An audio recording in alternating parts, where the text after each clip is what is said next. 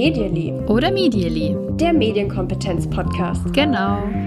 Hallo und herzlich willkommen zu einer neuen Folge von Medially oder Medially, eurem Lieblingspodcast mit ganz viel Medienkompetenz im Rucksack. Es ist furchtbar heiß. Wir lachen heute ein bisschen nebenbei. Ich hoffe, ihr ähm, habt Lust, uns zuzuhören. An den Mikros für euch sind wie immer. Hi, ich bin Kim. Und ich bin Natascha. Ja, schön, dass ihr dabei seid. Wir haben heute eine Folge für euch, auf die wir schon so, so lange gewartet haben und die irgendwie auch schon, ja, seit, seit Monaten in der Planung steckt, oder? Kann man so sagen. Das kann man wirklich so sagen. Also wir sind da schon eine ganze Weile dran und wir sind gerade ein bisschen langsamer. Die Mühlen malen ein bisschen langsamer, äh, weil die Medienpädagogik, die ist aber da. Also Medienkompetenz. die Medienkompetenz ist da, die Medienpädagogik ist da, die Mühlen sind im Prinzip auch da, aber es ist einfach unfassbar heiß und jeder hat irgendwie seine Sachen. Genau, wir sind langsam und deswegen sprechen wir heute gar nicht so viel, sondern haben uns fantastische Gästinnen eingeladen, mhm. ähm, damit hier auch noch was rumkommt, weil wie gesagt, uns ist einfach zu warm. wir haben heute nicht so viel Konstruktives beizusteuern, aber dafür ganz, ganz viele fantastische Frauen, die wir eingeladen haben, die heute bei uns zu Gast sind. Unsere Folge heißt nämlich heute, das alles ist Medienpädagogik und ja, da sind wir draufgekommen so ein bisschen, weil, haben wir im Podcast schon das ein oder andere Mal gesagt, Medienpädagogik ist einfach so ein krass breites Feld und das, was eine Person macht, die als Medienpädagogin arbeitet oder als Medienpädagoge, kann sich so, so wahnsinnig unterscheiden von dem, was jemand anderes macht. Und wir beide, klar, wir kennen jetzt irgendwie die Sachen, die wir täglich machen in unserer Arbeit. Wir wissen, mit wem wir schon zusammengearbeitet haben oder für wen wir gearbeitet haben, was die darunter verstehen. Und auch wenn ich jetzt mal zurückdenke an meine eigene Berufstätigkeit, ist das, was ich alles schon gemacht habe, irgendwie schon ein Spektrum. Und da gibt es aber noch viel, viel mehr. Und das wollen wir uns heute mal angucken. Ja, wir haben also heute für euch verschiedene Frauen eingeladen, die im Bereich der Medienpädagogik tätig sind, die aber ja ganz unterschiedliche Bereiche oder Felder davon bespielen. Und um mal so ein bisschen aufzumachen, wie groß ist dieses Feld eigentlich der Medienpädagogik, vielleicht muss man von vornherein einordnend einmal sagen, natürlich haben wir damit jetzt auch nicht alle Felder abgedeckt. Also da hätten wir uns noch deutlich mehr ähm, Personen einladen müssen. Haben wir nicht gemacht. Aber es ist vielleicht mal ein erster Einblick und wenn die Folge bei euch gut ankommt, wer weiß, vielleicht machen wir dann sowas auch nochmal mit ein paar anderen Personen, die ein spannendes Arbeitsfeld vorstellen können. Weil ich finde das äh, insgesamt total interessant, um sich dann ein besseres Bild davon machen zu können. Aber ja gerade auch interessant, wenn man äh, sich überlegt, ja, ist es ein Bereich auch für mich, könnte ich mir vorstellen, in diesen Bereich zu gehen, da was irgendwie mir zu übernehmen, dann muss man das erstmal kennenlernen. Was kann man denn da mhm. alles machen? Und ähm, ich tease jetzt einfach schon so ein bisschen an, was uns heute so erwartet.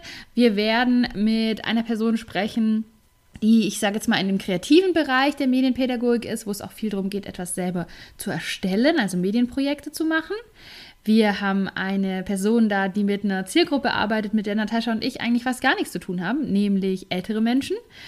Wir haben eine Person mit dabei, die uns erzählt, wie das eigentlich ist in der Arbeit mit Menschen mit Behinderung. Wir haben jemanden dabei, der Medienpädagogik kombiniert mit einem anderen Bereich, würde ich jetzt sagen. Kann mhm. man grob so zusammenfassen, oder? Und ja. wir haben jemanden dabei, die Digital Streetwork macht. Und das hat auch was mit Medienpädagogik zu tun. Es ist nämlich online. Mehr, glaube ich, wollen wir zum Anfang noch nicht verraten, denn diese tollen Frauen, die jetzt gleich äh, zu euch sprechen werden, stellen sich sowieso nochmal selbst vor und erzählen so ein bisschen aus ihrem äh, Arbeitsfeld. Ja, dann würde ich sagen, starten wir doch direkt auch mit unserer ersten Medienpädagogin heute in der Runde. Und zwar ist das die Nora und sie stellt sich jetzt einmal bei euch vor. Hallo zusammen, hallo Kim, hallo Natascha. Ich freue mich sehr, dass ich heute Teil eures Podcasts sein darf. Äh, mein Name ist Nora Bünger. Ich bin selbstständig als Medienpädagogin und führe Workshops durch, sowohl in Schulen als auch außerschulisch. Und meine Hauptzielgruppe sind Kinder und Jugendliche. Ich bilde aber auch Fachkräfte fort und für Elternabende durch. Und in letzter Zeit kommen auch öfter sonderpädagogische Bildungseinrichtungen auf mich zu. Ähm, mein Haupt Arbeitsschwerpunkt sind Foto- und Filmworkshops oder so multimediale Projekte. Ich mag sehr gerne kreative Medienarbeit und aktive Medienarbeit. Ähm, und was ich außerdem mache, sind Workshops, wo es so um den sicheren Umgang mit dem Internet geht und ja, wo das Ziel ist, dass Kinder und Jugendliche sich im Internet wohlfühlen können. Und dafür entwickle ich auch spielerische Methoden, zum Beispiel im Bereich Escape Games. Das macht also alles die Nora. Ihr habt schon gehört, äh, die Nora ist seit diesem Jahr ganz selbstständig unterwegs und ist da auf jeden Fall ähm, buchbar dafür. Und das ist, glaube ich, so ein Bereich, der noch relativ bekannt ist in der Medienpädagogik, oder? Also gerade diese kreative, ähm, ich sage jetzt mal schaffende Medienarbeit hat auf jeden Fall eine lange Tradition, aber nichtsdestotrotz ähm, ist es ein ganz, ganz toller und ein ganz wichtiger Bereich und ähm, finde ich auch immer total schön. Ich habe da ja auch Einblicke, ähm, mit Kindern sowas zu erschaffen, wie, ja, wie stolz die dann sind, wie froh die dann sind, wenn die sowas gemacht, geschafft haben und ja, erlebt haben, wie viel Arbeit auch in sowas steckt, wie sie selbst von einer Idee zum Beispiel einen Film entwickelt haben. Das finde ich ganz, ganz schön. Das Arbeitsfeld, hast du jetzt gerade gesagt, ist ein bisschen ähm, bekannter vielleicht noch. Die Nora ist für uns ja auch keine Unbekannte. so ist es. Die Nora ist schon ganz lange eine Kollegin von mir. Ich glaube mittlerweile schon sechs oder sieben Jahre. Und wir haben auch viel zusammengearbeitet und du hast sie dann auch über die Arbeit irgendwie kennengelernt. Also ja. das müssen wir vielleicht dazu sagen. Wir kennen uns und wir sind auch im Austausch, aber jetzt kenne ich natürlich Noras Werdegang so ein bisschen. Wir haben sie aber für euch mal gefragt, wie bist denn du denn da hingekommen? Das ist vielleicht ja auch interessant zu wissen, okay, bist du denn äh, direkt selbstständig geworden? Wahrscheinlich nicht. Nora, erzähl uns doch das mal.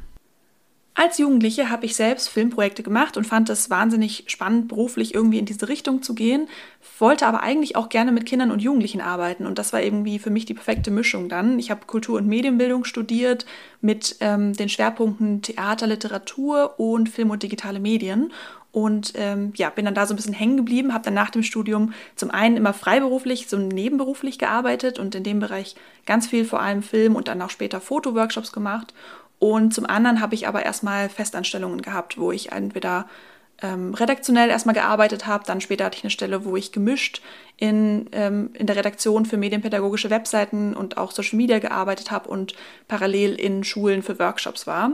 Und Anfang diesen Jahres habe ich dann entschieden, dass ich mich komplett selbstständig machen möchte, um meinen Schwerpunkt eben auf Workshops zu legen mit dem Schwerpunkt aktive Medienarbeit. Ja, super spannend, wie so ein Werdegang dann auch aussehen kann. Ich glaube, das ist gerade für alle, die ja jetzt vielleicht auch vor so einer Entscheidung stehen oder so, auch immer mal wieder ganz, ganz interessant zu hören, wie läuft es denn bei anderen. Wir hatten schon mal eine Folge zum Thema ähm, Selbstständig als Medienpädagogin mit Christine Nahr. Und ähm, ja, wenn ihr auch gerade in so einem Entscheidungsfindungsprozess drin seid, dann genau, könnt ihr die auch sehr, sehr gerne nochmal nachhören. Also Nora hat das gemacht, was sie am, am liebsten macht, wofür sie am liebsten Zeit aufwenden möchte auch. Und das finde ich immer richtig cool, wenn man sagt, genau das ist es, was ich machen möchte. Und ähm, entscheide mich jetzt, traue mich diesen Sprung in die Selbstständigkeit, um mich mit den Themen auch noch viel stärker umgeben zu können, die mir am allermeisten Spaß machen, in denen ich am besten bin. Das finde ich richtig cool. Ja, wenn es noch dazu auch irgendwie einen Mehrwert ja auch bietet. Und das haben wir nämlich auch nochmal gefragt. Was ist für dich so das Besondere? Was, was bietet denn deine Arbeit eigentlich an? Und da hören wir uns doch auch mal an, was die Nora dazu sagt. Das Besondere in meiner Arbeit ist, dass ich Kindern und Jugendlichen dabei helfen kann, sich kreativ auszuleben. Medien vielleicht auch so mit ganz neuen Augen zu sehen. Also die meisten haben natürlich schon mal mit dem Smartphone irgendwie ein Foto gemacht oder Filmaufnahmen gemacht, aber die wenigsten haben die zum Beispiel selber geschnitten oder so nachbearbeitet, dass sie gar nicht mehr die Realität zeigen, sondern was ganz Neues dabei entsteht. Und äh, das mache ich sehr gerne, dass ich ja mit Kindern und Jugendlichen in Workshops die da Sachen nochmal ganz neu entdecken lasse und ihnen die Möglichkeit gebe, sich da ganz kreativ auch auszuleben und ähm, auch mal größere Projekte starte, also dass sie wirklich einen eigenen Film von ich entwickle eine Idee dafür bis zu ich schneide den durchführen. Und je nachdem, wie das Projekt angelegt ist, mache ich das dann entweder ganz bewusst niederschwellig mit den eigenen Smartphones oder mit Tablets oder eben auch ganz bewusst mit professioneller Filmtechnik.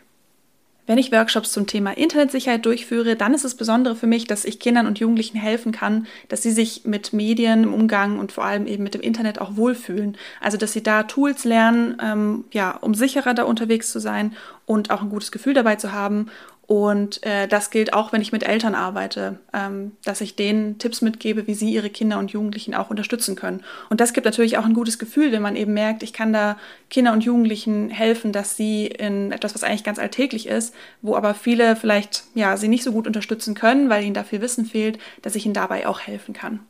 Das ist einfach das, wo ich äh, mir so denke, ja, genau, dieses Gefühl. Und ich glaube, das kennt fast jede und jeder von uns, der mit anderen Menschen zusammenarbeitet, wenn du ein Anliegen hast und dann das Gefühl bekommst oder es auch gespiegelt bekommst, ich konnte da was Positives ausrichten, ich konnte dir was helfen, ich konnte dir irgendwie was angenehmer machen oder du äh, zeigst mir das vielleicht zunächst nicht, aber irgendwann dann höre ich dich einen Satz sagen oder so ah, okay, wo ich dann merke, das hat dir doch was mitgegeben, du hast da doch was mitgenommen.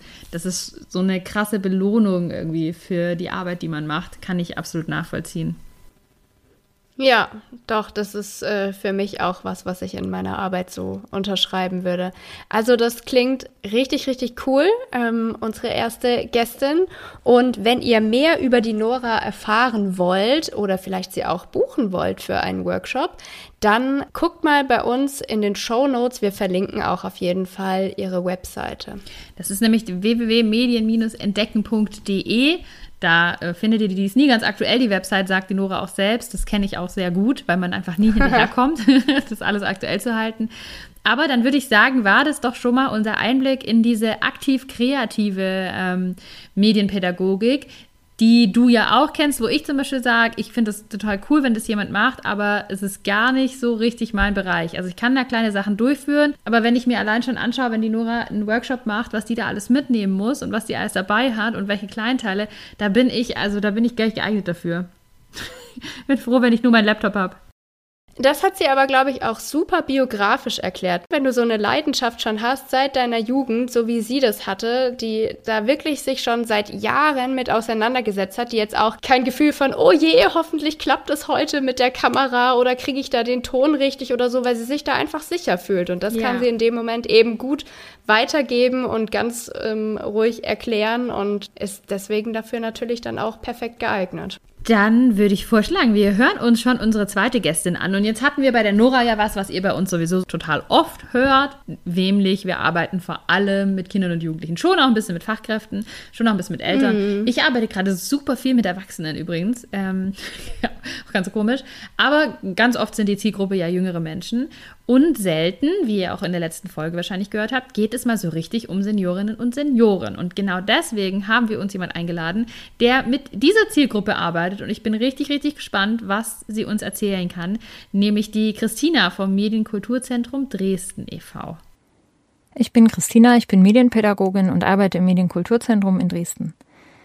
Wir sind ein gemeinnütziger Verein und machen Medienbildung für fast alle Altersgruppen von Kindern, Jugendlichen, Eltern, Fachkräften, Erwachsenen ganz allgemein und Seniorinnen. Wir sind eine relativ große Einrichtung in Dresden. Wir haben dafür ein tolles Haus mit anderen Medienbildungsvereinen mitten in der Stadt.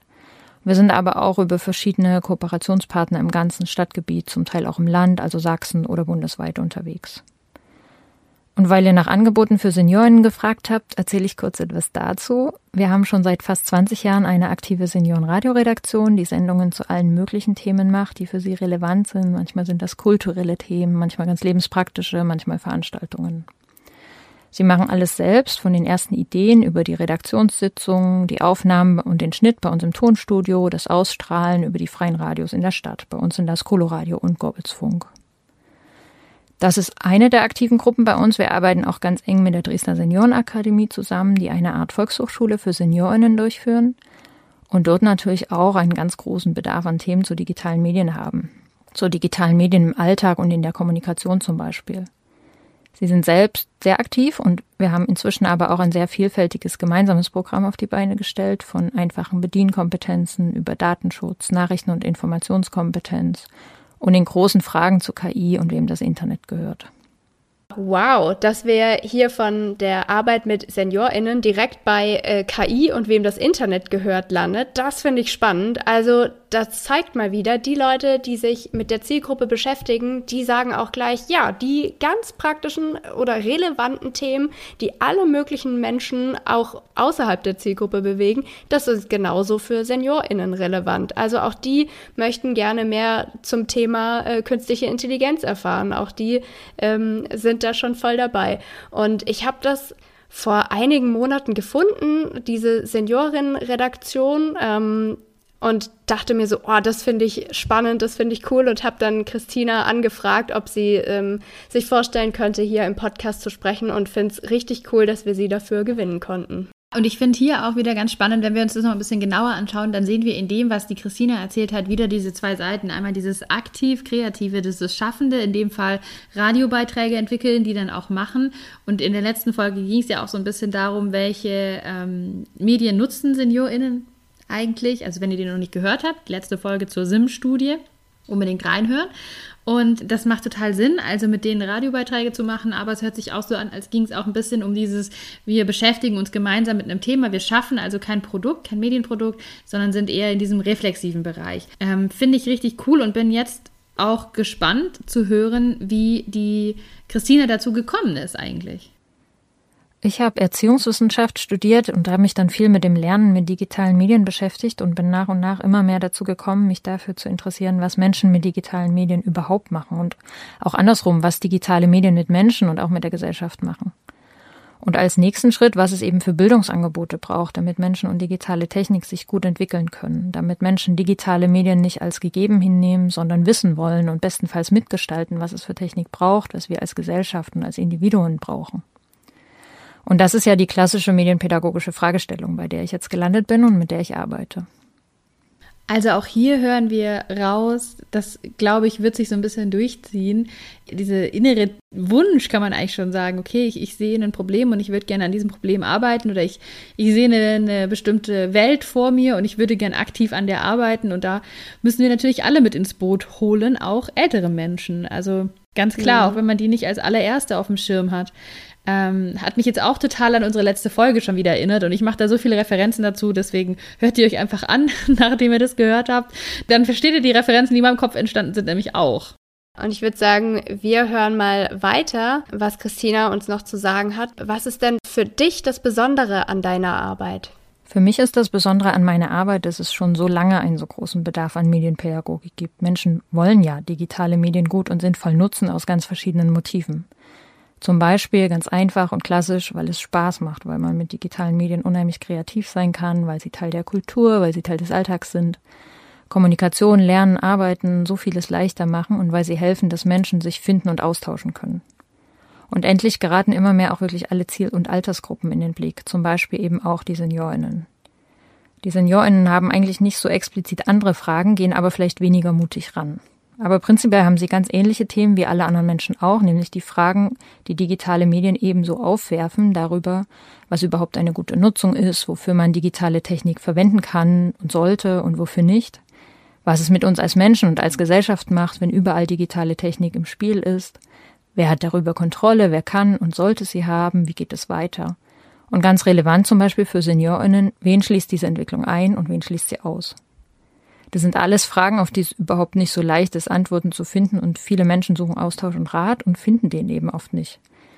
Und das ist eigentlich auch der Mehrwert, den ich in meiner Arbeit als Medienpädagogin und bei uns im Verein sehe, dass ich mich damit beschäftigen kann, dass wir uns damit beschäftigen können, Angebote entwickeln und umsetzen und dem Bedarf ein kleines bisschen gerecht werden können mir sind gerade immer wieder so beim Hören nochmal so ein paar Glühbirnen aufgeleuchtet, wo ich dachte, hier möchte ich eigentlich mal kurz so, so einen Marker setzen. Zum Beispiel bei dem, die haben eigentlich nicht so andere Fragestellungen. Sie gehen vielleicht nur nicht so mutig ran. Diesen Erfahrungswert von Christina finde ich unheimlich spannend. Und dann diese Fragestellung mit, ähm, wen schließt es ein und wen schließt es aus? Auch das, ähm, haben wir irgendwie in der Folge, du hast es gerade schon mehrfach erwähnt, mit der SIM-Studie auch immer wieder ähm, besprochen. Äh, Leute, die zum Beispiel überhaupt gar nicht das Internet nutzen, sogenannte OfflinerInnen. Ähm, warum entscheiden die sich zum Beispiel dafür, nicht online gehen zu wollen? Das hatten wir auch in der letzten Folge. Ähm, ich finde es wirklich ganz, ganz spannend, diese Arbeit mit der Zielgruppe und finde, ihr leistet da was ganz, ganz Tolles. Total. Und wenn ihr euch auch weiter darüber informieren wollt und mal nachschauen wollt, dann haben wir euch natürlich die Redaktion der SeniorInnen ähm, vom Hörfunk in Dresden ähm, mit Christina sozusagen. Wir verlinken euch einfach mal die Seite vom Medienkulturzentrum Dresden und da findet ihr dann auch alle Infos zur Seniorenarbeit. Ganz genau. Seniorinnenarbeit. Und dann kommen wir auch schon zur nächsten besonderen Zielgruppe, weil jetzt muss man ja ehrlich sagen, ähm, ältere Menschen sind schon eine besondere Zielgruppe, finde ich, in der Medienpädagogik. Also für die gibt es relativ wenig. Und ähm, eine weitere Zielgruppe, die jetzt nicht sofort einem auf den, den Schirm rückt, sind Menschen mit Behinderung. Und deswegen haben wir die Helen angefragt, die im inklusiven Bereich arbeitet, und zwar beim Pixel oder bei Pixel. Die stellt sich aber gleich nochmal selbst vor. Ich bin Helen Rademackers, 29 Jahre alt und arbeite für Pixel. Das steht für personenzentrierte Interaktion und Kommunikation für mehr Selbstbestimmung im Leben. Wir sind ein Social Franchise, bei dem Menschen mit und ohne Behinderung Produkte und Dienstleistungen für alle Menschen entwickeln. Im digitalen Alltag werden verschiedene Bevölkerungsgruppen abgehangen, wie zum Beispiel Menschen mit sogenannten geistigen Behinderungen, Menschen mit Lernschwierigkeiten, die zum Beispiel nicht richtig lesen oder schreiben können oder die auf Texte in leichter Sprache angewiesen sind. Ich arbeite also daran, digitale Teilhabe umzusetzen und der digitalen Spaltung entgegenzuwirken. Dabei arbeite ich mit sehr vielen verschiedenen Menschen zusammen.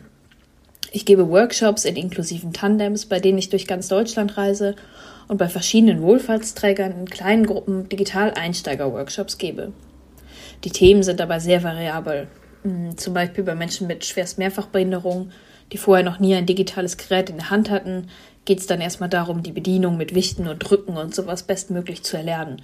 Oder auch nur darum, einfach mal ein YouTube-Video anzugucken und die Lieblingsmusik im Internet zu hören. Bei Menschen, die schon eigene Smartphones haben, stehen häufig Themen wie Datenschutz, soziale Netzwerke und der richtige Umgang mit den Geräten im Vordergrund. Neben diesen Workshops, die ich mache, gibt es bei uns noch das offene Labor. Insgesamt gibt es Stand jetzt 14 Pixel-Labore deutschlandweit. Und ein Pixellabor kann man sich ein bisschen vorstellen wie so eine Mischung aus Internetcafé, Treffpunkt und Coworking Space, bei dem Menschen kostenlose Unterstützung bei ihren digitalen Problemen erhalten. Die können an PCs arbeiten, an Tablets, an Macs. Also wir haben auch verschiedene Betriebssysteme und verschiedene große Tastaturen und Mäuse. Wir haben einen 3D-Drucker, der ausprobiert werden kann und eine Nintendo Switch, auf der gemeinsam gezockt werden kann. Manche Leute kommen aber auch einfach nur wegen unseres guten Kaffees ins Labor oder um ihr soziales Netzwerk zu erweitern. Und da kommen nicht nur Menschen mit Behinderung, auch wenn Pixel eine Marke, der in der Gemeinde Leben ist, also ein Träger der Behindertenhilfe, sondern es kommen auch Geschäftsleute, Kinder, Menschen, die auf der Straße leben und deswegen natürlich kein ähm, Computer oder so dabei haben. Senioren und Seniorinnen, die von ihren Enkelkindern ein Smartphone geschenkt bekommen haben und jetzt nicht wissen, wie man es einrichtet.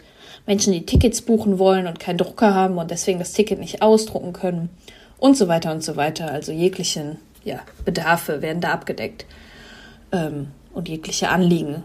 Ja, dabei werden die Leute unterstützt. Und wer es nicht schafft, ins Labor zu kommen, kann außerdem ähm, über unsere Online-Lernplattform Illume Kurse buchen, um sich mit verschiedenen Themen der Medienkompetenzerweiterung auseinanderzusetzen. Außerdem forschen wir regelmäßig mit Universitäten und Hochschulen daran, wie man das Leben mit digitalen Medien verbessern kann. Wir entwickeln Hilfstechnologien und befragen Onliner, also Menschen, die von der Digitalisierung noch abgeschnitten sind, was man machen muss, damit der Zugang erleichtert wird. Ich muss sagen, so beim Zuhören fühle ich mich krass ertappt. Ich weiß nicht, wie es dir geht, aber das sind Fragestellungen, die mir bislang häufig noch völlig fremd geblieben sind. Ich habe auch gerade mal nochmal zurückgedacht. In unserem Studium, ich kann mich nicht erinnern, dass das jemals Thema war, dass wir mal explizit über die Zielgruppe ähm, von Menschen mit Behinderungen gesprochen haben. Und ich habe gerade mal versucht, mir vorzustellen, eine Person, die jetzt zum Beispiel in einer Einrichtung lebt, ähm, die vielleicht abgeschnitten ist, keine digitale Geräte hat und dann die Möglichkeit hat, zum ersten Mal sich was auf YouTube anzuhören. Wie krass das einfach sein muss, wenn du dein Leben lang vielleicht bisher nur auf CD oder sonst was ähm, ja, dir, dir dein Lieblingslied anhören konntest und dann plötzlich erfährst, ach so, nee, das, ich kann das auch so machen. Ich, ich habe auch hier eine Riesenmöglichkeit. Ähm, ja, also puh, das, das ähm, merke ich gerade so, wie es in mir rattert, was äh, das alles für, für Möglichkeiten sind, die ihr da aufmacht für ganz verschiedene Menschen, die Bedarfe haben, wie du es gerade formuliert hast, die vielleicht häufig von Leuten aus der Gesellschaft, mir eingeschlossen, erstmal gar nicht erkannt oder gesehen werden. Du sagst es und ich fand es ganz eindrücklich auch an dem Punkt, dass sie gesagt hat, naja, wir haben verschiedene Mäuse da in verschiedenen Größen zum Beispiel. Ähm, da habe ich noch nie drüber nachgedacht, dass es, was es da gibt, weil man eben diesen Einheitsbrei kennt. Aber es ist ja logisch, dass man Geräte eventuell ja auch umgestalten kann. Wir hatten es auch schon von Senioren-Tablets oder Senioren-Handys. Mm. Und ähm, klar, dass es eigentlich total Sinn macht, dass wir andere Geräte auch umgestalten, sodass sie zum Beispiel von Menschen mit bestimmten Einschränkungen auch genutzt werden können. Hat man aber so gar nicht auf dem Schirm. Deswegen eigentlich unheimlich wichtig und das fand ich auch sehr schön, dass sie es gesagt hat, dass in diese Pixellabore jede und jeder kommen kann, um da einfach einen Zugang auch zu finden und um sich darüber klar zu werden, weil ohne Berührungspunkte zu schaffen und, und ohne dass ich weiß, dass es sowas gibt und, und welche Hindernisse es überhaupt gibt, kann ich auch gar nicht mich dafür einsetzen oder kann vielleicht auch gar nicht im richtigen Moment reagieren und mir überlegen, hey, hier wäre es eigentlich gut, wenn ich mich auch mal stark machen würde für ein bestimmtes Thema. Dazu brauche ich aber irgendwie diese Möglichkeit, das Ganze kennenzulernen und brauche auch diese Möglichkeit, genau solche offenen Stellen eigentlich zu haben, wo ich hingehen kann und sagen kann, hey, was habt ihr hier eigentlich? Wie funktioniert das? Ist natürlich auch gar nicht so leicht. Du hast auch gerade gesagt, wir hatten, glaube ich, im Studium das auch nie damals. Ich weiß noch, mhm. ich habe ähm, während dem Studium ja in so einer Ausstellung gearbeitet und habe da mal eine Führung gemacht für eine ähm, Gruppe ähm, von ähm, Kindern und Jugendlichen mit Behinderung. Und das war total krass und spannend für mich, weil ich da wenig äh, Zugangspunkte davor hatte, mal zu sehen, wie ähm, kann ich dann anleiten. Da ging es ja dann auch viel darum, ähm, Licht wahrzunehmen und, und Töne wahrzunehmen. Ähm, wie kann ich das anleiten? Ähm, wem gefällt was? Äh, das irgendwie kennenzulernen, ist ja auch alles sehr, sehr individuell. Also die, die Gruppe ist insgesamt dann häufig ja noch sehr viel heterogener, als wenn wir jetzt sagen, äh, Menschen über 70, die wir vielleicht als Senioren mhm. und Senioren bezeichnen. Deswegen ein, ein Thema, das man mehr auf dem Schirm haben sollte, finde ich. Ja, da fragt man sich vor allem auch, wie bist du denn dazu gekommen? Weil uns beiden ist gerade erst klar geworden, was da alles dahinter steckt, was es da alles gibt und wie, Helen, ist dein, dein Weg in diese Richtung gewesen? Ich habe äh, Medienbildung und E-Learning an der Hochschule Heidelberg studiert und nach meinem Abschluss einen Job gesucht und dabei bin ich auf Pixel gestoßen. Okay, also sehr klassisch. Da gab es einfach eine Ausschreibung und äh, die hat Helen gesehen und sich beworben. Auch das kann ja mal ein ganz ähm, normaler Weg in die Medienpädagogik sein. Es ist einfach was ausgeschrieben und das spricht mich an, das interessiert mich, da mache ich das mal. Deswegen würde ich sagen, gucken wir auch direkt weiter, weil das ist ja sehr pragmatisch eigentlich und ich finde es aber gut. Pragmatische Herangehensweisen finde ich immer super. Ähm, wie, wie ist es denn jetzt? Was ist denn das Besondere an deiner Arbeit, Helen?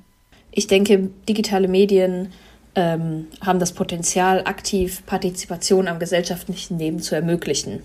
Ich merke, wie meine Kollegen und Kolleginnen mit Behinderung selbstbewusster auftreten und durch die Arbeit über sich hinauswachsen und dass es Sinn macht, wenn genau die Menschen, die von einem Problem betroffen sind, befähigt werden, dieses zu beheben.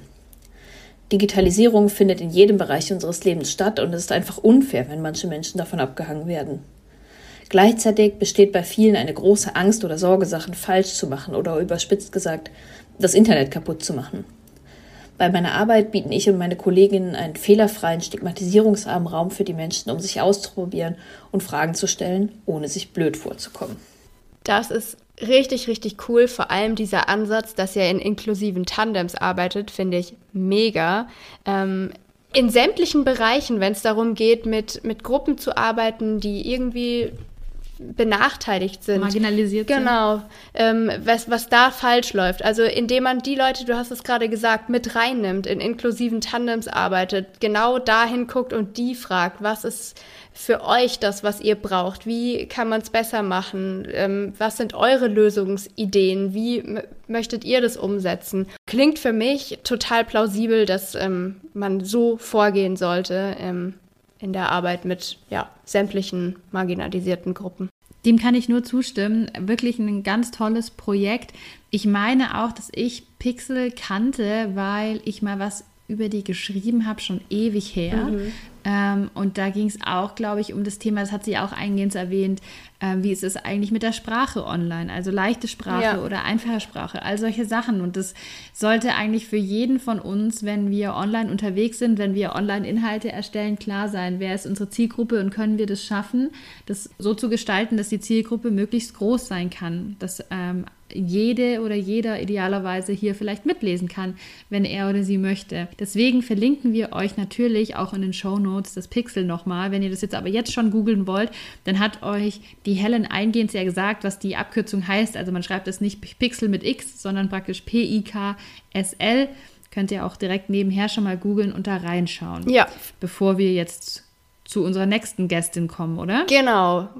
Es ist nach wie vor heiß. Wir trinken hier fünf Liter Wasser nach dem nächsten und haben jetzt nochmal eine ähm, bekannte Person für uns beide, nämlich die Resi, die sich bei euch vorstellen wird. Die macht auch als selbstständige Medienpädagogin seit einer ganzen Weile ihren Job und erzählt uns jetzt, was sie da eigentlich genau macht.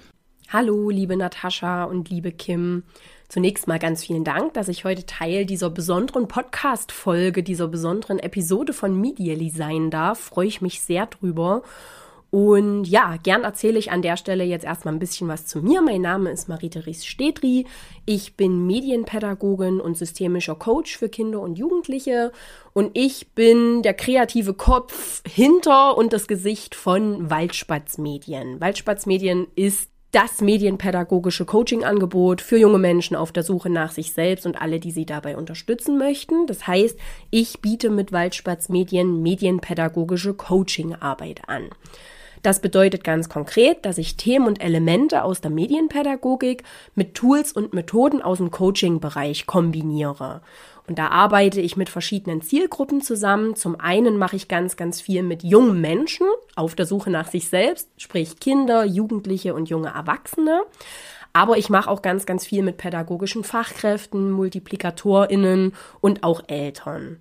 Ne? Und meine Ziele dabei sind insbesondere in der Zusammenarbeit mit Kindern, Jugendlichen und jungen Erwachsenen, dass ich natürlich zum einen Medienkompetenz stärken und vermitteln möchte, zum anderen aber eben auch durch meine besondere Form der medienpädagogischen Coachingarbeit auch ganz, ganz sehr den Fokus auf Ressourcenaktivierung lege und damit letztendlich auch Resilienzförderung. Also mir geht es wirklich ganz sehr darum, junge Menschen stark fürs Leben zu machen in unserer medial durchdrungenen Welt und Eltern und pädagogische Fachkräfte gleichzeitig auch dazu, ähm, ja, in die Lage zu versetzen, dasselbe zu tun. Ne? Das heißt, in der Zusammenarbeit mit pädagogischen Fachkräften geht es mir ganz, ganz sehr darum, einfach Lust auf Medien in der pädagogischen Praxis zu machen und da zu informieren, zu motivieren und zu befähigen.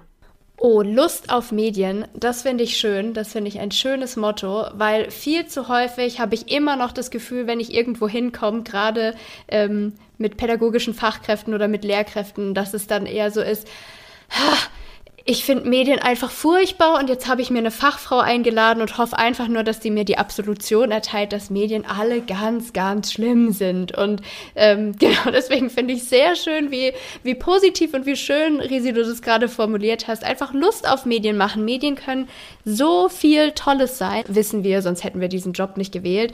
Die allermeisten Menschen verstehen irgendwann ja auch, ähm, dass sie auch Medien nutzen, dass sie Medien auch irgendwie was abgewinnen können, vielleicht anderen Medien als Kindern und Jugendlichen, aber ähm, ja, was für ein Potenzial das auch irgendwo äh, birgt. Und du hast ja da eine ganz spezielle Nische gefunden, wie du arbeitest. Ich würde sagen, ähm, hören wir gleich nochmal rein, wie sie dazu gekommen ist, oder?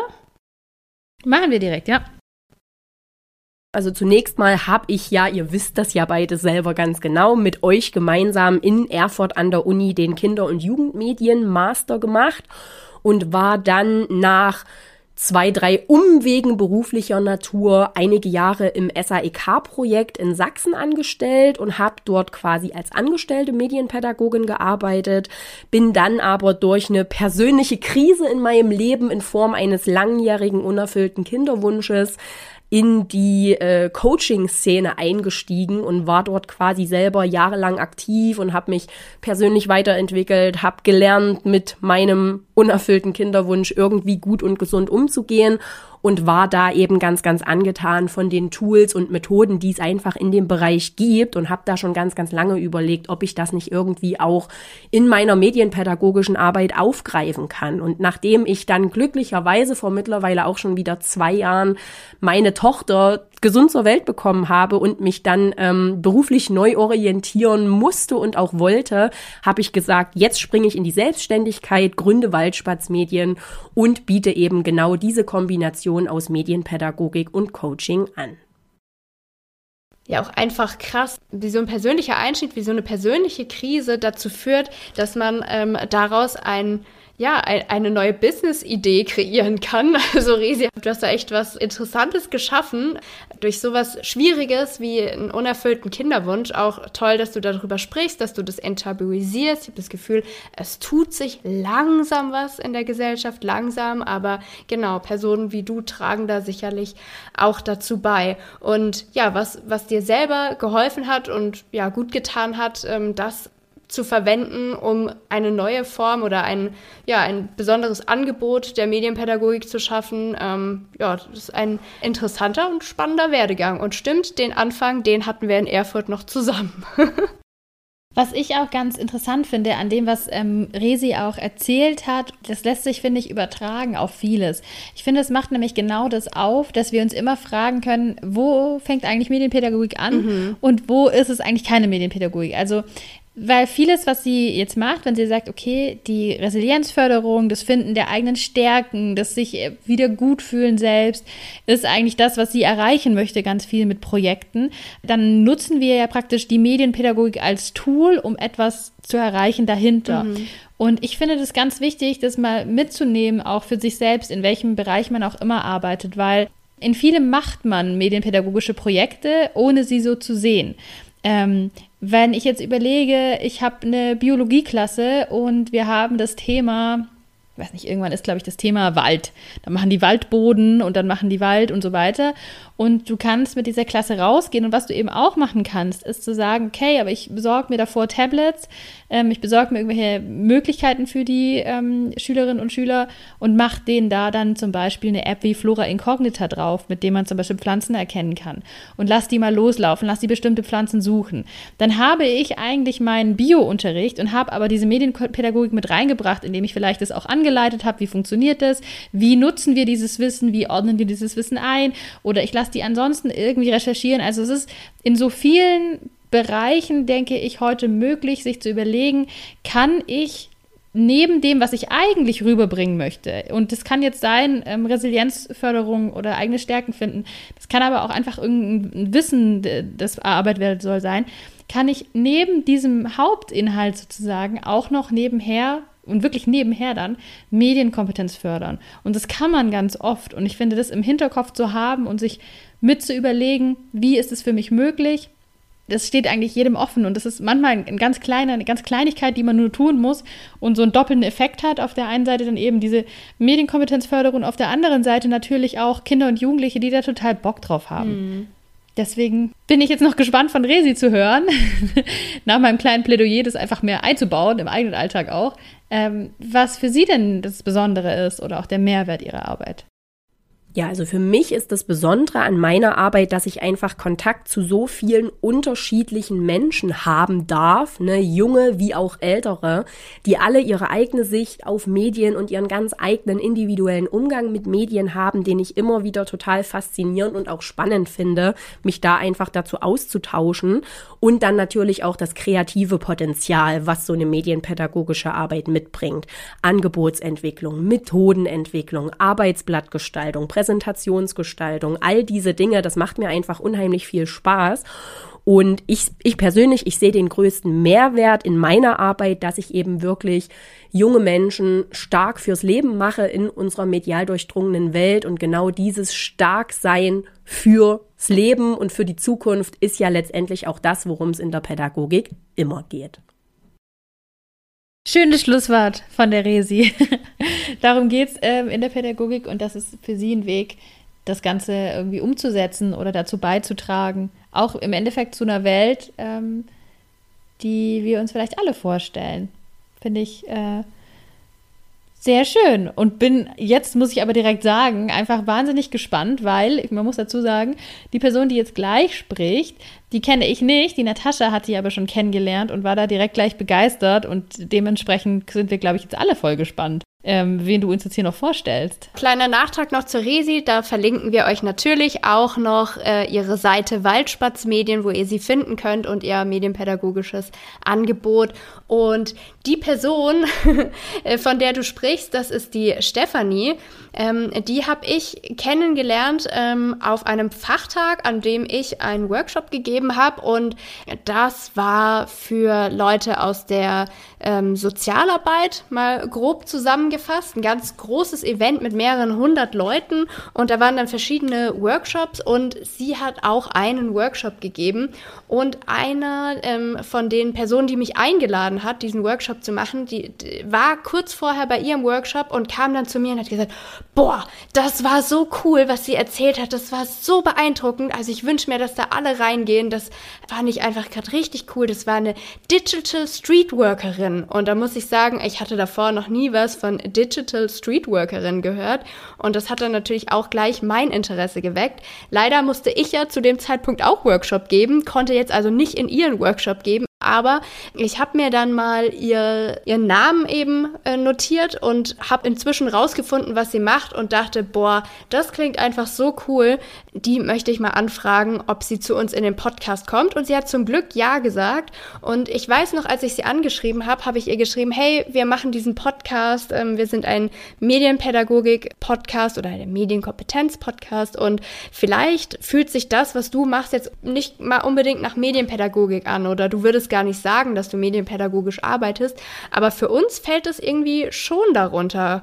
Und ähm, sie hat dann auch wirklich gleich zugesagt, dass sie zu uns in den Podcast kommt und ähm, jetzt laber ich nicht weiter, sondern würde ich sagen, ähm, Stefanie, stellt sich einfach mal selber bei euch vor.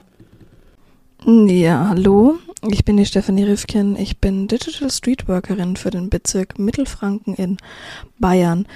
Digital Streetwork ist ein Modellprojekt und wir machen aufsuchende Jugendsozialarbeit im Internet. Okay, aufsuchende Sozialarbeit im Internet, da kann man sich, glaube ich, noch nicht so viel drunter vorstellen. Ähm, kannst du sagen, was Sozialarbeit, also was da klassischerweise drunter fallen würde? Oder aufsuchende Sozialarbeit? Genau, also ich glaube, man kann so zwei grobe Unterschiede jetzt machen, ohne dass man es direkt einteilt. Wenn wir uns vorstellen, wir ähm, sind wo an der Schule oder wir haben ein Jugendhaus, dann haben wir ja die Situation, junge Menschen können zu uns kommen, können mit uns sprechen. Ähm, wir sind praktisch da. Mhm beziehungsweise ja sind eine Institution vielleicht auch für die und bieten da was an. Und bei diesem, bei diesem Bereich Streetwork ist es ja nicht so, dass man sagt, ja, ich bin hier in dem Jugendhaus und wenn du willst, kommst du dahin, sondern man ist praktisch unterwegs und sucht wirklich Leute auf und versucht mit denen in Kontakt zu gehen. Also das Wort aufsuchen, finde ich, äh, sagt da schon ganz viel aus. Und es gibt ja dieses klassische, klassische Streetwork, wo dann wirklich, ja, auf der Straße man unterwegs ist und versucht in Kontakt zu kommen. Und für mich hört es sich jetzt so an, als würde das in der digitalen Form auch stattfinden. Deswegen äh, bin ich auch schon total fasziniert, muss ich sagen. Ja, ich hatte davor auch noch nichts davon gehört, dass es das überhaupt gibt. Und ähm, genau, lass sie einfach noch mal weiter erzählen, wie sie dazu gekommen mhm. ist. Tatsächlich dazu gekommen bin ich durch einen Zufall. Ich war mit dem Vorsitzenden des Bezirksjugendringes von Mittelfranken auf Facebook befreundet, also bin es immer noch. Und er hat mir dieses Stellenangebot geschickt, während ich noch im Studium der sozialen Arbeit war und hat gemeint, hey, das könnte doch was für dich sein, so mit Medien und Videospiele, das, das könnte doch dein Ding sein. Ja, und dann habe ich mich beworben und bin dann direkt vom Studium in diesen Job gekommen. Das finde ich auch eine coole Geschichte. Ja, durch Zufall, beziehungsweise jemand hat gewusst, okay, das, das passt zu mir. Diese Anforderung, diese Stelle, das könnte doch was für dich sein. Also auch irgendwie schön. Wir haben jetzt heute schon so viele unterschiedliche Geschichten gehört, wie jemand zu dem Beruf gekommen ist, aktuell, den er ausführt, beziehungsweise ja, wie, wie sich das entwickelt hat. Und ähm, ja, auch hier, naja, da gab es halt jemand, der gesagt hat, hey, wie wär's denn damit? Passt es nicht? Auch so kann es ja mal gehen. Jetzt müssen wir aber unbedingt mehr erfahren noch über Ihre Arbeit. Also ich will jetzt hier mal genau hören. Äh, was machst du eigentlich, Stefanie? Das Besondere an meiner Arbeit ist, dass es eigentlich sowas vorher nicht wirklich gab, dass man wirklich aufsuchend online gearbeitet hat. Man kennt das so aus Beratungsstellen, Beratungschats, aber dass man sozusagen wirklich auf die Jugendlichen, auf die jungen Menschen zugeht und eben offen professionelle Hilfe anbietet, ist ein absolutes Novum gewesen. Daher eben halt auch dieses Modellprojekt, der Modellprojekt Charakter da drin, wir konnten uns da sehr stark halt auch noch ausprobieren in diesen knapp eineinhalb Jahren, in dem das Projekt jetzt schon läuft. Und ich sehe darin natürlich einen sehr großen Mehrwert dadurch, dass wir eben Menschen erreichen, die wir sonst nicht erreichen würden, dadurch, dass sie eben konventionelle, etablierte Hilfeeinrichtungen und Hilfeangebote nicht aufsuchen würden, eben aus diversen Gründen. Und wir holen dann eben die Jugendlichen genau dort ab, wo sie gerade stehen und eben auch in ihrer Lebenswelt sind, eben online. Und das ist einfach ein, eine coole Neuerung. Ja, online. Ähm, ich sag euch mal kurz, wo Stefanie überall erreichbar ist. Sie ist erreichbar auf Twitch, auf Discord, auf YouTube, auf Instagram, auf Snapchat, auf Telonym auf TikTok. Also das allein schon mal als Bandbreite. Und jetzt ganz praktisch, wie sieht es aus? Sie zockt zum Beispiel ein Spiel auf Twitch und da kann man dann einfach zugucken oder man kann mit ihr zusammenspielen online und ähm, ja, da dann auch chatten, in den Austausch gehen und da sagt sie das ja selber ganz schön, wir, wir holen die da ab, wo sie sind, in ihrer Lebenswelt. Das finde ich wirklich ein super Ansatz und kann mir auch echt vorstellen, dass das funktioniert bei Leuten, die die du auf der Straße nicht triffst oder die niemandem ähm, da antworten würden, aber online ähm, dann einfach doch eine ganz andere Situation da ist, vielleicht sich auch mal jemandem zu öffnen. Und dafür muss aber, finde ich, also glaube ich, ich glaube, das ist die eine Möglichkeit, aber so wie ich nämlich, ich bin nämlich gerade hier auf ähm, Stefanis Instagram und sehe, was sie da so alles macht. Die macht ja viele verschiedene Streams auch und ist dann mhm. da da und zockt irgendwie was und ist dann einfach erreichbar und vielleicht auch als Person auf diese Art, ich sage es mal, kennenlernbar, weil ich mir ja durchaus denke, wenn ich irgendein Thema habe und ich möchte vielleicht mal mit jemandem drüber sprechen, ich weiß nicht so richtig mit wem und online würde mir leichter fallen, möchte ich trotzdem ein bisschen wissen, was ist das für eine Person, ja. mit der ich da spreche. Und da bietet sie natürlich dann auch mit den Interessen, ich, ich zock hier mal was und ihr könnt da zugucken, ihr könnt mit ins Stream kommen, eine tolle Möglichkeit, sie kennenzulernen. Und zwar auch sie viel zwangloser kennenzulernen, als es zum Beispiel in einer klassischen Jugendsozialarbeit ist. Und da musst du an der Tür klopfen und sagen, hm, hallo, oder ich habe mal ein Projekt von dir gesehen, hallo. Das ist schon, äh, finde ich, echt eine richtig, richtig coole Sache. Ja, voll. Und sie spielt da echt unterschiedlichste Spiele und ich glaube, sowas kann auch so ein Einstieg sein. Vielleicht sagt jetzt jemand, hm, ich weiß nicht, ob ich jetzt mit ihr unbedingt reden würde, aber vielleicht fange ich mal an und, und spiele mal mit oder so. Und dann ähm, kann sich ja sowas auch entwickeln. Also ich glaube, oder ich stelle mir so vor, bevor ich mich jemandem öffne oder über ein Problem rede, muss da ja auch erstmal eine gewisse Beziehung da sein. Und ähm, dass das auch bei manchen Leuten total gut übers Gaming ablaufen kann. Ich treffe die Leute dort viel, ich lerne die kennen, ich kann mir mehr über die Person ein Bild machen, was ich da online finde und mich dann auch entscheiden, okay, das halte ich für eine vertrauenswürdige Person. Da kann ich mir auch vorstellen, mal eine Frage zu stellen, die ich ganz dringend habe oder ähm, ein Anliegen zu äußern. Deswegen verlinken wir euch natürlich auch die Kontaktmöglichkeiten zu Stefanie. Und dann könnt ihr euch das auch mal anschauen, was sie da macht um einfach diesen Bereich auch mal kennenzulernen. Natascha, wir haben es jetzt beide schon gesagt, ne, wir verlinken euch das sowieso alles, ähm, damit ihr da mal reinschauen könnt, weil dann kann man sich noch ein besseres Bild machen, als jetzt in der kurzen Zeit, die wir hier drüber sprechen. Genau, und äh, Stichwort kurze Zeit. Mich hätte jetzt auch noch total interessiert, wie kommen denn generell die Leute alle zur Stefanie, die aus dem Bereich sind, weil ich stelle mir so vor, sind da nicht ganz viele Jugendliche auch, die jetzt nicht aus dem Bezirk Oberfranken äh, oder Unterfranken sind, also Mittelfranken? Mittel Glaube ich. Wie funktioniert das? Das habe ich noch nicht so richtig kapiert, wie man äh, dafür sorgen kann, dass das dann quasi auch äh, regional die Personen erreicht. Also ich finde, es schreit äh, eigentlich förmlich danach, dass wir das nochmal genauer aufgreifen. Gaming ist sowieso was, was auch ähm, von euch als Zuhörenden immer mal wieder gewünscht wird und wir ja ähm, wirklich sehr wenig sagen können. Ähm, und uns daher auch immer freuen, wenn wir so tolle Gästinnen haben, die uns da ähm, aufklären und mehr dazu erzählen können. Also vielen Dank an dich, Stefanie. Ähm, wir hoffen, dich wieder zu Genau, du hast noch mal Lust, uns noch mehr dazu erzählen. Und auch vielen, vielen Dank an äh, die anderen. Wir könnten natürlich mit jeder von euch jetzt noch eine Folge aufmachen. Ähm, da war so viel Potenzial drin. Und Kim, du hast es zu Anfang schon gesagt. Auch mit diesen fünf Bereichen haben wir natürlich noch längst nicht alles abgedeckt, was man unter Medienpädagogik fassen kann, ähm, in Bereichen, in denen Menschen medienpädagogisch arbeiten. Genau, und uns würde aber trotzdem mal interessieren, gibt es einen Bereich von denen, die wir jetzt aufgemacht haben, wo ihr sagt, boah, könnt ihr mal bitte dann nochmal anfragen, könnt ihr da eine ganze Folge dazu machen, dann schreibt uns das bitte unbedingt gerne, dass wir irgendwie wissen, wo haken wir am besten nochmal nach, auch für euch. Wir finden nämlich alles wie immer spannend. Und wenn es einen Bereich gibt, wo ihr sagt, Mensch, das habe ich mal gehört oder ich bin sogar in dem Bereich tätig, schreibt uns auch gerne an, weil dann nehmen wir das vielleicht mal mit auf den Schirm, wenn dann in ein paar Monaten vielleicht die nächste Folge zu einem Thema kommt. Was ist eigentlich noch alles Medienpädagogik? Weil da gibt es, glaube ich, noch einiges. Aber auch von meiner Seite nochmal herzlichen Dank an die tollen Frauen, die uns so ein bisschen Einblick gegeben haben in ihre vielfältige medienpädagogische Arbeit. Ich muss da jetzt noch ein bisschen weiter recherchieren, muss ich sagen. Trotz der Hitze. Ja, trotz der Hitze. Ähm, du hast gerade gesagt, schreibt uns. Ich verrate mal noch schnell an medially.podcast.gmail.com oder auch gerne über Instagram sind wir am besten erreichbar. Da könnt ihr euch sehr, sehr gerne bei uns melden, ähm, kommentieren, wie auch immer. Wir freuen uns auf jeden Fall total von euch zu hören. Wir wissen, die Hürde beim Podcast, sich irgendwie reinzumelden, die sind immer ein bisschen größer, aber lasst euch gesagt sein, wir freuen uns ganz riesig über eure Mails und eure Nachrichten auf Instagram.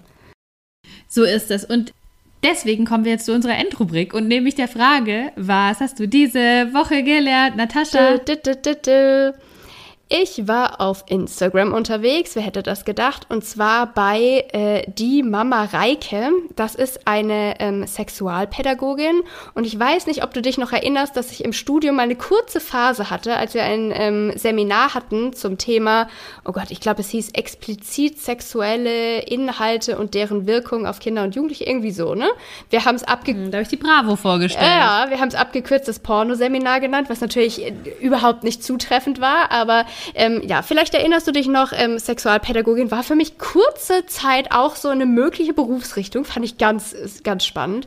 Ähm, ja, auf, Same, kann ich nur zustimmen. Auf jeden Fall ist dieser Instagram-Kanal, finde ich, ähm, sehr, sehr gut gemacht. Tolle Aufklärungsarbeit, die sie da leistet.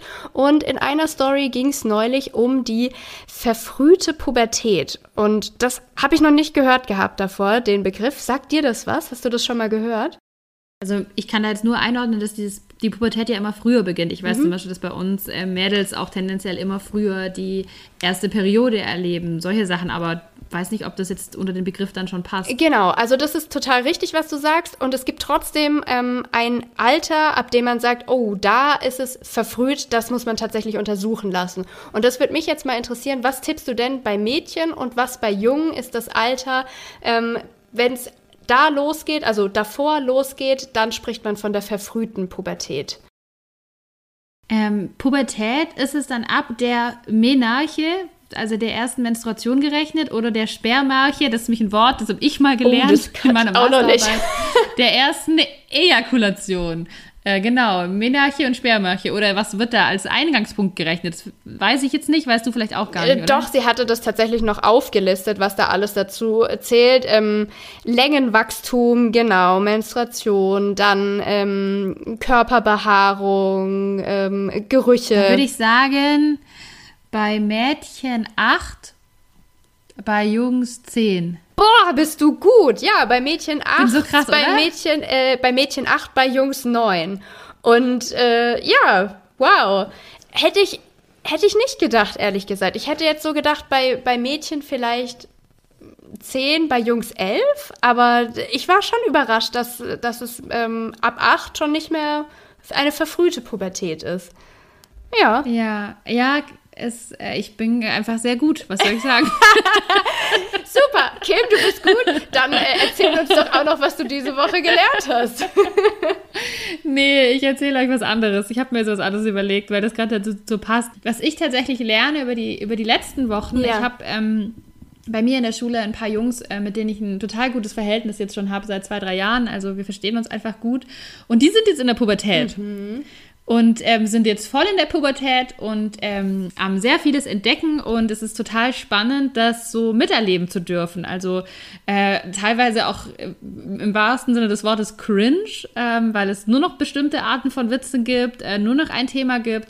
Aber ähm, für mich war das natürlich total oder ist es immer noch äh, sehr, sehr spannend, ähm, weil ich ja selber ähm, als Mädchen eben aufgewachsen bin und eine ganz andere Art von Pubertät sozusagen erlebt habe und ähm, das auch anders reflektiert habe als jetzt eben die Jungs und auch diese Möglichkeit an diesen so diese Schnittstelle sein zu können, ähm, weil das sind Witze, die man vor den Eltern mit Sicherheit nicht macht, die können die Eltern nicht einordnen. Das sind Witze, die aber von Gleichaltrigen auch nicht eingeordnet werden und äh, was mir äh, in meiner pädagogischen Handlung sozusagen die Möglichkeit gibt, da manchmal einordnend tätig zu sein. Und ich habe das Gefühl, dass es ein, ein, riesiger Mehrwert ist, einmal für mich das zu, zu lernen, wo steht ihr da, was sind gerade eure Themen, aber glaube ich auch für die Jungs mal zu hören, hey, manche Sachen sind witzig, über manche Sachen kann ich schmunzeln, manche Sachen sage ich nichts dazu und manche Sachen sind nicht okay. Mhm. Und die ordne ich euch aber fair ein und die Sprüche bringt ihr vielleicht nicht anderen Leuten gegenüber. Und das ist was, wo ich super viel ähm, in letzter Zeit gelernt habe und wirklich super viel auch ähm, extrem schmunzelnd da saß und mir gedacht habe, ach so ist es also gerade für euch. Okay, verstehe. so ist es also als Junge in dem Alter. Okay. Also äh, Pubertät, richtig spannendes Thema auf jeden Fall. Hast du zum Abschluss noch einen lustigen Spruch von denen, den du hier wiederholen kannst? Oder sind die alle so absurd, dass sie nicht äh, in den Podcast gehören? Also ich hab, möchte jetzt da keinen äh, Spruch direkt wiederholen, ich vergesse die auch wieder, aber es ist Wahnsinn, äh, wie viele Vergleiche, ähm, also welche Objekte, welche Worte, was alles in der Welt ähm, fallisch aufgefasst werden kann. Also so viel kann ich dazu sagen. Ah ja, ich verstehe. Okay, in diesem Sinne. wünschen wir euch allen einen äh, schönen, äh, schönen, schönen Tag, schöne Woche. Schönen Sommer. Wir hoffen, es ist nicht so heiß wie bei uns gerade bei dieser Aufnahme. Macht euch ein kühles Getränk, und kühle Gedanken und lasst uns gerne wissen, was ihr von dieser Folge haltet. so ist das. Bis bald, ihr Lieben. Bis bald. Tschüss. Tschüss.